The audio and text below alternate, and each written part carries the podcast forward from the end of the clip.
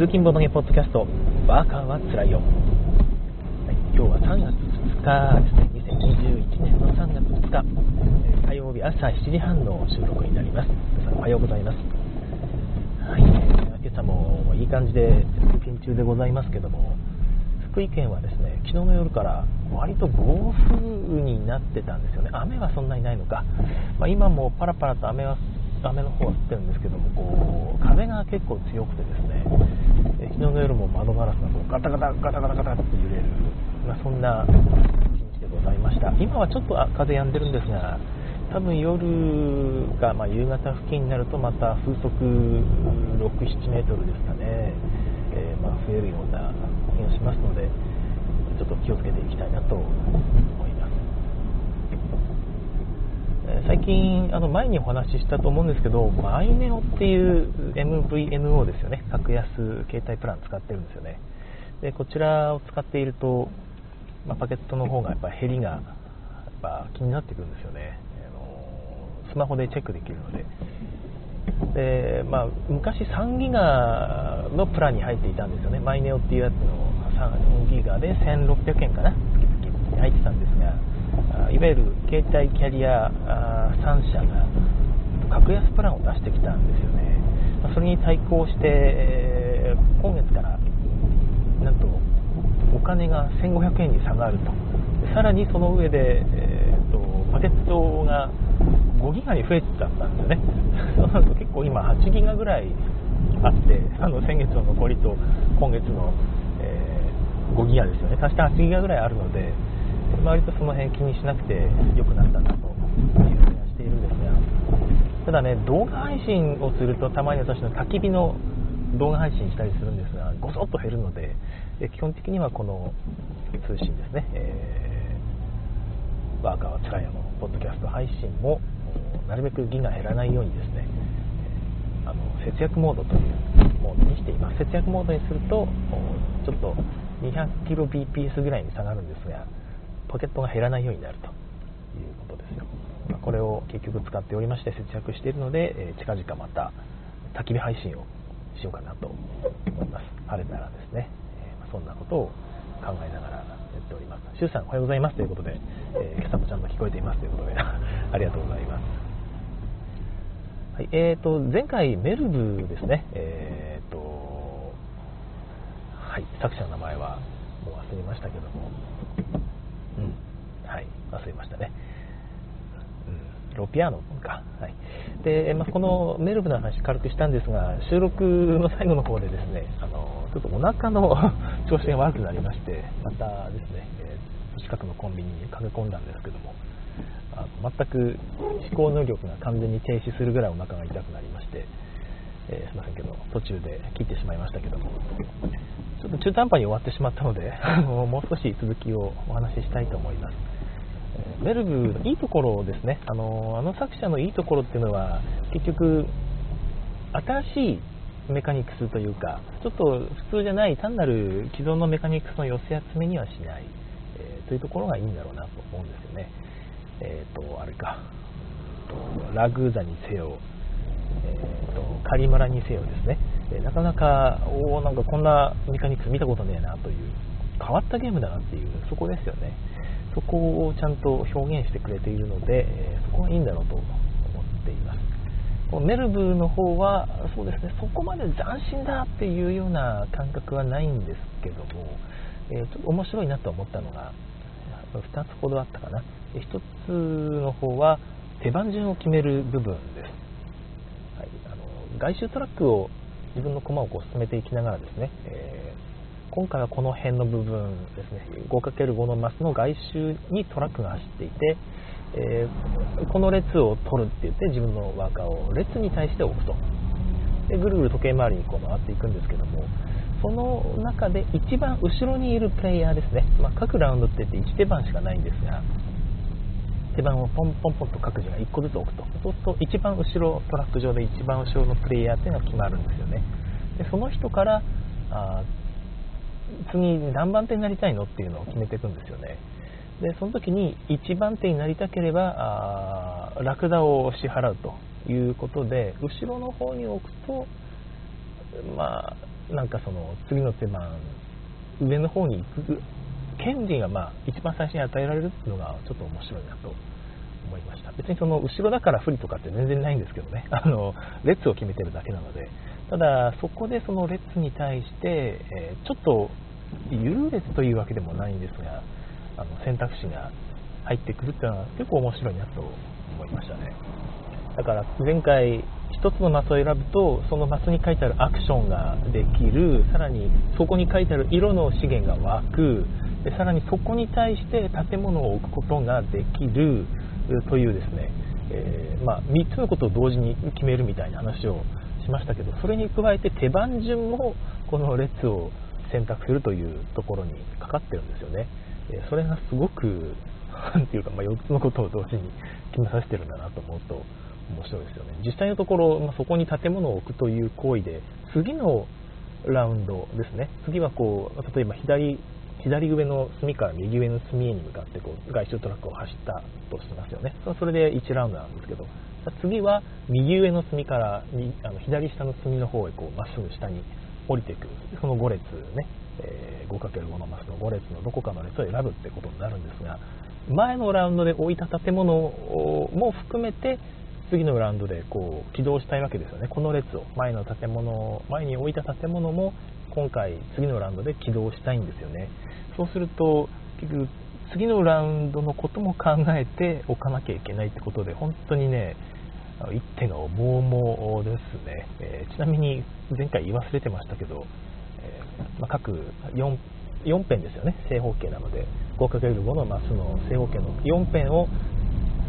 各辺1ラウンドでやる。次の辺で1ラウンド1ラウンド1ラウンドで1周して、えー、1周してごめんなさい1周して1ラウンドですね。だから4手番やって1ラウンド終了ですわ。そうすね、はい、ラウンドって概念がそんな感じでしたね。でラウンドが終わると決算が起こるん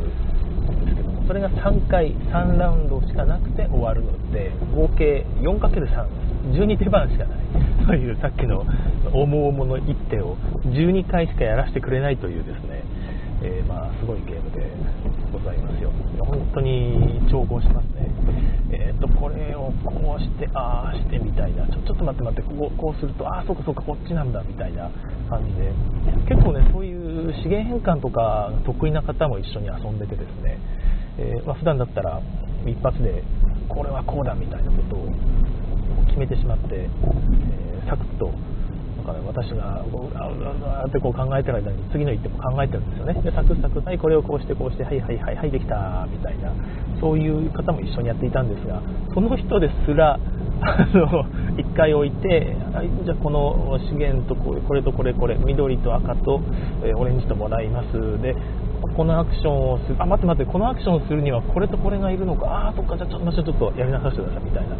ことをやってたのを見てですね、あの思わず微笑んでしまったというか、そうだよな、やっぱこれ難しいよなっていう感じでしたね。メルボンとその辺が新鮮で面白かったです。はい、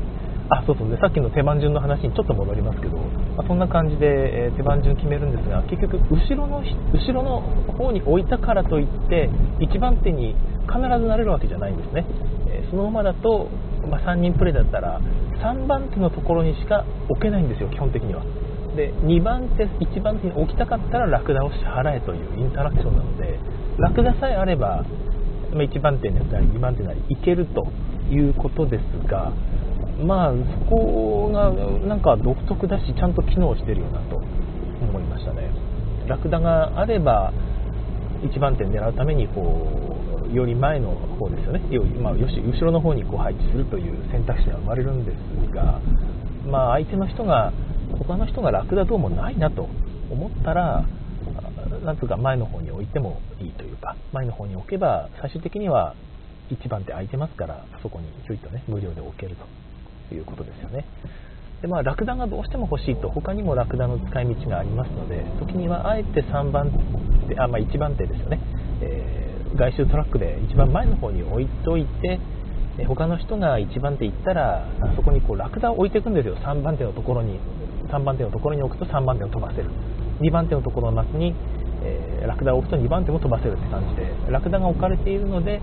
じゃあラッキーっつってこう拾いながら今回は別に3番手でいいもんねっつってラクダを拾いながらということもできるようになっていると。この辺の使い方が割とその手番順を決めるという部分だけでもなかなか新鮮で面白かったんですよね、はい、アルナさんからコメントですね。ラクダはラクダということで。そうですよね。でそのラクダラクダラクダなんですけどもう一個の面白いっていうか面白いというか変わったことをするんだなこの本当に変わったことをさせたいんだなって思ったのがですね更新料カードっていうのが下の方にあるんですよね、えー、まあ、そのカードをいろんな種類を集めると1点 ,1 点3点6点10点か、はい、のようになると。種類を集めると得点が増えていくという更新料カードが下の方に並んでいてですねで、まあ、それを獲得するっていうまたアクションもあるんですよ。でそこの取らせ方がなかなか面白くて8枚、まあ、場から山札からめくって並んでいて取れるんですけどもラクダが右の方から3個乗ってるんですね。1個ずつあ1個ずつトントントンと3枚のカードに1個ずつ乗っている状態でラクダが乗っているカードは買えるということです。乗ってないカードは買えない。ただ、まあ、あの左側からみあ右側から見てって右側からです。右側からラクダ1個ずつ3枚に乗ってるんですが乗乗ってる乗ってる乗ってる乗ってない乗ってない乗ってないですよね。で買えるカードが乗ってる乗ってる乗ってる乗ってないまで買えます。次の乗ってないは買えない。だから乗ってないカードが1枚分だけ買える対象になっているんですよね。なんか分かりにくいルールだなって思ったんですが、まあ、なんとなくやりたいことは分からんでもない。だからラクダ全部なくなっても一番右端は買えるということですよ、はい、でラクダはが載っているカードを購入するとラクダがもらえます。だからあ、まあ、誰も買わないカードがあってもそれはだんだんねラクダが載ってるようになってラクダが乗ってるから買おうかなみたいな。というかラクダが乗ってないと基本的には買えないですからね、プラス1枚、えー、まあ、買える範囲が広がってるだけで。でそこでラクダが乗ってるカードが買われていくとどんどんどんどん買えるカードが減っていきます。8枚あっても一応補充はされるんですがラクダが乗ってないから買えねえよっていうことになる。2枚分しか買えるカードがなくなったぞみたいな。あれついに1枚になっちゃったみたいなことが起こるんですがじゃあラクダはいつ補充されるのと。ラウンドが終わった時に勝手に補充されたりはしません。これはですね、えー、また別のアクションがあってちょっとちっちゃいマップがあるんですよね。10マス12マスぐらい10マスから12マスぐらいしかないちっちゃいマップがあってそこにまた別の商品が書いてあるんですよ、えー、その商品も集めると得点源になるんですが、その商品をゲットするためのマスが、まあ、それぐらい書いてあると。だから10種類ぐらいあったかな、え、そのマスに応じた商品が書いてあってそこを獲得するために自分の交易所を立てて、え交易所を立てた場所の商品をその自分のこれまで取った赤とか緑とかねオレンジとかの駒で交換して購入していくんですけども、まこの購入するときに交易所を立ててないもう一歩先の場所も欲しいって、まあ、せっかくアクションするんだからそこで交易ってアクションするんだからあまとめてね、えー、自分が交易所置いてない場所の商品も買いたいという時にはラクダを支払えばより一歩先に、まあ、あのマップ上でね、えー進んでそこの商品を購入することもできるということになってるんですよ。でそこで支払われたラクダがこのラウンドっていうか手番が終わるとなんかま、ぶっちゃけ全く関係ないんですけどその2つのアクションは。そこで、えー、使われたラクダがさっき言ったカードの一番右端のところに1個乗ってくるという、まあ、アクション感の謎の関連になっていると。ここら辺の組み合わせ方がですねまあなんかピンとこないんですよね。なんだこれどうなってんだこれっていう。なんかその2つのアクションをシナジーを持たせる意味がちょっとわからないわからなかったですね。なんかあるのかな。その2つって本当に全く関係してないんですよね。うん。全く関係してないですね。いくら考えても、まあ、関係してるのかなひょっとしたら。えー、まあ、そういう感じで、まあ、そういう感じのゲームの作り方をされる方なんですね、ロピアノ。でまあ、そういうところがなんかそのピンとこないんですけど、ただま面白いですよね。そんな、あこんなことをするんだっていう、普通に一番右端3つまでは変えるとか、まあ、手番が終わった後にね、ラクダの補充とかってやればいいと思うんですけど、そうしなかったと。まあまあ、実際それをするとラクダコマがね、どんどんどんどん市場に増えちゃった、増えていってしまうので、コントロールするためにだとは思うんですけど、基本的にはラクダってプレイヤー間を循環するようなルールになっているので上限あんましないんですよねでただここのさっき言ったマップ上で攻撃所立ててないところのプラス1のところそこだけ置きっぱなしの駒を誰も取れなくなっちゃうしゲームから除外したら補充するタイミングがないからこれどうしようかなそうだそうだここに置いたれって言って 使ったんじゃないかなみたいなま変なうがった見方をしてしまうんですが、まあ、そのそういう部分で、えー、メルブとにかく変わったメカニクスを採用したがるデザイナーさんだなという気はしました。面白いですよ。なかなか。特に城壁を建てていくっていうのがですねちゃんとした本物の城壁の長細いあの飛駒がついてるんですよたくさん。まあ、それが盤上に並んでいてですね、まあ、安い時には買えるけど高くだんだん高くなっていくんですね。早いもん勝ちで。それを実際のさっきの 5×5 の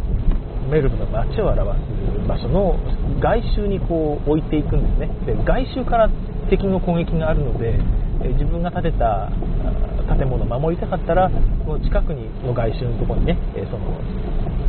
城壁駒をドンと置かなきゃいけない。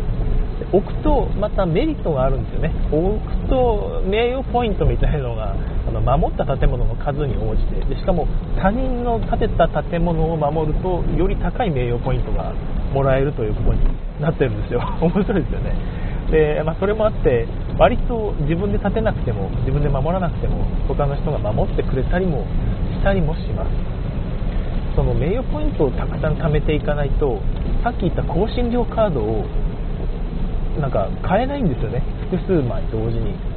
たくさん名誉ポイントが貯まると複数枚同時に買えるようになる複数枚っていうのもあるけど複数種類ですね、買えるようになったりするので、まあ、それも含めて、まあ、どっかで上げていかなきゃいけないみたいになると、まあ、まあ、ほぼ確実に城壁が立っていきます。で今回のゲームは城壁立たないねみたいなことが多分ないんじゃないかな、まあ、1回しか遊んでないですけど、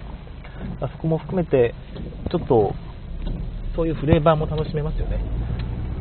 斬新なメカニクスも楽しめるしこうフレーバー的にも見た目的にもね写真映えもするし良いゲームだと思います。前回ちょっとねなんかもやっとしたゲームだなみたいなイメージで喋ってしまったんですが全然面白いゲームなのでぜひね見かけたら遊んでほしいなと思います。まあ、まあ、前回言ったようにですねちょっとその倍率得点この要素を1個1点にする、2点にする、3点にするってこう倍率を上げていく部分っていうのがちょっと読み切れないというか、あまあ、たまたま、ね、その倍率を上げたところが後で伸びたら勝ったっていう感じのゲームにはなってる気はするんですけどもま狙ってできないと思うんだよな、どうかな、うん、狙ってやるとしたら前回言ったように宮殿がすごくやりやすいと思います。あの単独で伸ばせるので別に城壁を伸ばさなくても城壁をやって名誉ポイントを伸ばさなくても宮殿の方は単独で伸ばしていきますし単独で伸ばせばあ、できますしね、えー、まあ、ボーナスはもらえるんですよね宮殿伸ばしていくとで伸ばした点伸ばしたマス分得点がもらえるという得点倍率のやつをこう上げていけば、まあ、それだけで得点できる自己完結できるすごくシンプルな戦略な気がするのでルール間違ってなければですけどね、えー、まあ、そこの部分を意識してプレイすると初見でも勝てちゃったりするかもしれません。メルブル。はい。面白いですね。まあ、そこで遊んで思ったのはですね、やっぱりなんかこういう新しい体験ですね、メルブルでいうとさっきの手番順争いですとか、まあ、なんか機能してるかどうかわかんないんですが、あの、市場から更新料カードを買う部分のラクダの駆け引きですとか、まあ、そういう部分がちょっとあるとやっぱりあのゲーム遊ぼうぜっていう動機になりますよねこういう、まあ、新しいメカニクスがほとんどなくて完成度だけ上げてるってゲーム私好きなんですけどたまにこういうゲーム遊ぶとやっぱ新しいメカニクスって大事だなというのは、改めて思う感じですね。皆さんどうですかね？新しいメカニクスと完成度。どちらを重視するか。完成度はあんまり高くないんだけどすごい新しいメカニクスが楽しめるってゲームとまあなんか既存のメカニクスありきたりなワーカープレイスメントとかね、え、そういう感じにまとまってるんだけど、まあ、完成度が高い、まあ、ぶっちゃけ、えー、アイテムの効果がすごく面白いとかですね、まあ、バランスが壊れてないとか本当に戦略がかっちりいろいろ用意されていてどれも魅力的とかですね。そういう完成度の部分が高いゲームとただメカニックス的なその新しさはないよということです。どっちがやりたいですかということですね、えー、アルガさんは新しいメカニクス優先派ですね、まあ、そうですよね。ゲームフリークの方はこういう方が多いですがどうかな。ありきたりで完成度高いものはいっぱい溢れている。そうですかね。ああ私そこまでありふれてると思わないんですよ多分その理想の高さが違うんだろうなと思うんですが私は割とありふれてないと思ってるんですよね。意外とまあでもまあ昔から昔のねこの歴史長い歴史の中で名作っていうのを並べていけばまあ、たくさんあるっちゃあるかもしれないですね。そう言われてみるとそうかな。うんまあ、でも新今年の新作というくくりで見たときに、今回、完成度すごい高いなってゲームって、私1個か2個とかそんなレベルじゃないかと思うんですよ。年に1個か2個とかですよ。それに対して新しいメカニクスを搭載しましたっていうゲームって結構、まあ、特に同人ゲーム界隈であるんですが、まあ、ちょくちょく見かけるんですよね。ただ遊んでみると、うーんっていうのが私は多かったりするので、それよりはめったに出てこないこのすごい完成度の作品全然メカニクスが新しくなくてもっていうゲームの方を私はまああの歓迎したいと思ってるんですが、まあ、それも今回メルブを遊んで、うん、なんか、まあ、こういうのもやっぱいいよなって思ったってことですね。だから最低限の完成度っていうのはちゃんとメルブは担保されてるってところが、ま大事なのかもしれないですね。あれでもし、あの、なんか、これゲーム壊れてんなって、宮殿一択じゃんみたいなことにもしなったら、まあまあちょっと遊ばないかなというところですね。ま、一般的にはやっぱゲームフリークの方は、まあ、新しいメカニクスっていうのを、ま、優先される、ある方と同じようにね、ー、優先されるし評価も高いというのは、まあ、大事だよなと思いましたね。こういう風なものがあってことをボードゲーム界ってこう進歩していくんだなっていう気はいたしましたちょっ。と時間が、あ、そうそう、アルガさんからと思います。そうなんですね。特定のデザイナーを押さえておけば、大体完成度の高いキメラゲーや、キメラゲーやれるようなイメージがあります。あと、古い有名どころは触れてないの多いので、一緒で。そうですね。別に新作にこだわる人がなければ、そうですよね。特定のデザイナーを押さえておく例えば、どの辺ですかね。まあ、クニッチアとかですよね。まあ、クニッチアは割と、でも、自分のメカニックスをもう一回リフレッシュしてくれるんですよね。だから、ちゃんと新しいところを入れてくるというか、うわ、すごい雨が降ってきた。やばい。フリーゼとか新しいメカニクス、またがちょっと違うか。うん。特定のデザイナーで安定して既存のメカニクスを組み合わせて完成度の高いものを出してくれるデザイナーいましたっけ？なんかあんまり思いつかないんですが宇部。うーんなるほど。宇部か。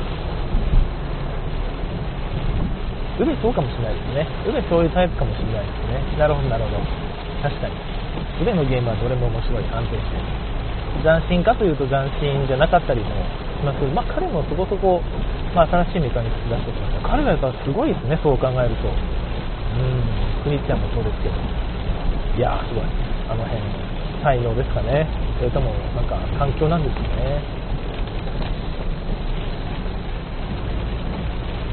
あとはフリフィル・ウォーカー・ハーディングもそうですね。めちゃくちゃ手堅い。フィル・ウォーカー・ハーディングゲーム何でしたっけ？あのふと思い出すんですけど。手堅い。そうですね。私も彼のゲーム面白面白いというゲームが多いという印象でしかないがどんなゲームがあったかは忘れてしまったという。えー熊牧場。はいはいはいはい。思い出しました。なるほどなるほど。うん。手堅いですね。なるほど。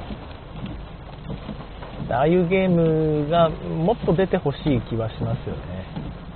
もなんか私の印象では年にあれが1、2個ぐらい、ああいうゲームって1、2個ぐらいってイメージなんですけど、まあ見逃してるだけかもしれないですね。はい、で、既存のメカニクスで、えー、動向をちょっと面白い完成度の高いゲームといえばですね、最近遊んだアルナックですよね。アルナックの失われて遺跡。遺跡はい、これが、まあ、最初遊んだ時はちょっとなんか資源パズルがややこしい、大変、そればっかりやってるイメージがあるっていう感じだったんですが、まあ、先日2回目遊んだんですよ。そしたら、めちゃくちゃ軽く感じたんですよね。なんか、うわ、え、こんな軽かったっけって、ね、私も資源変換パズル、資源変換パズル大変大変みたいなことをいっぱい言ってたのを聞いていたお二人だったので、まあ、エスケさんとエスケさんだったんですよね。もう私のゲーム、最近のゲーム師匠のお二人ですけども。この2人がこう身構えてたのが全然軽いじゃないですかっていう感じで お二人初めてだったんですけど。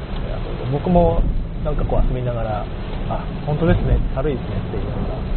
気軽に遊んでて前回は本当資源変換パズルに頭を悩ませてフレーバーを楽しむ余裕がなかったんですけど今回はですねよし洞窟の奥探検するぞとかよしあそこの新しい場所行ってみるかみたいな感じで、えー、テキパキと楽しめてで、まあ、考えここまで考えなくていいとか、まあ、あの資源いるよなっていう勘どころが分かってるじゃないですか。だからあんまり兆候もそんなにせずにですね